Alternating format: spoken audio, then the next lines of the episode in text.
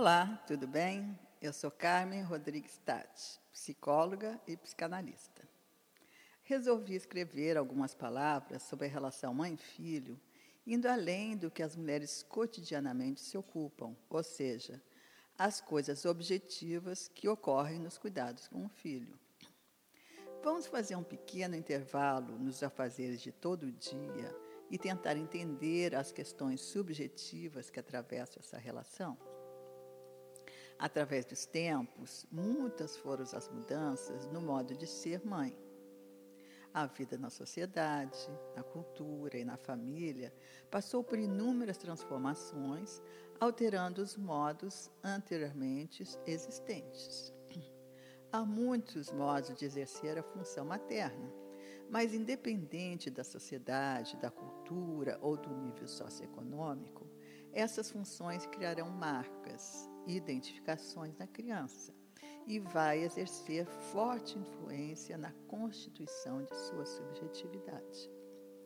A relação mãe-filho modifica não somente a criança, mas também a mãe. Ela, ao passar pelo processo do parto e nascimento do bebê, vive um rito de passagem que lhe permite dar à luz a si mesma.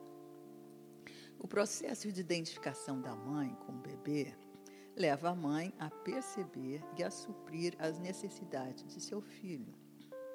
A mãe, nos primeiros anos de vida da criança, exerce a função de acolher e processar as angústias, anseios, medos, necessidades e desejos de seu filho.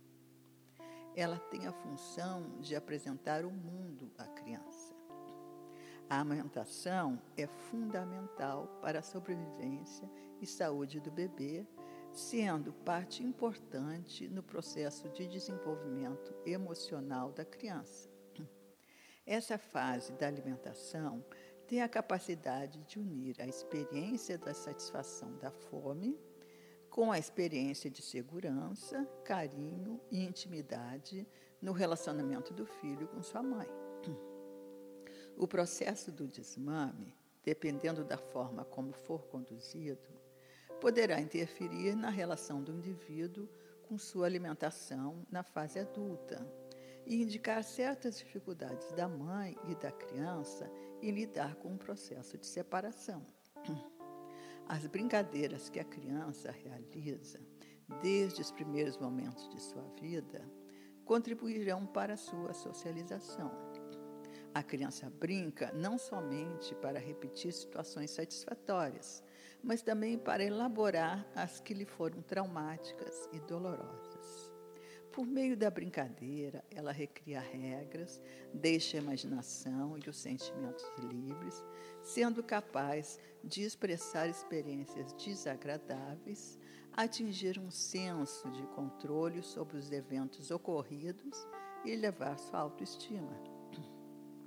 O lúdico também auxilia na revelação de sentimentos e pensamentos que a criança não havia percebido e que, por comportamentos expressos a partir do brincar, pode vir a entrar em contato com estes afetos. O brincar é fundamental para a estruturação da criança, e daí a importância do estímulo a que ela tenha experiências de criatividade e de espontaneidade. Obrigada por me ouvir.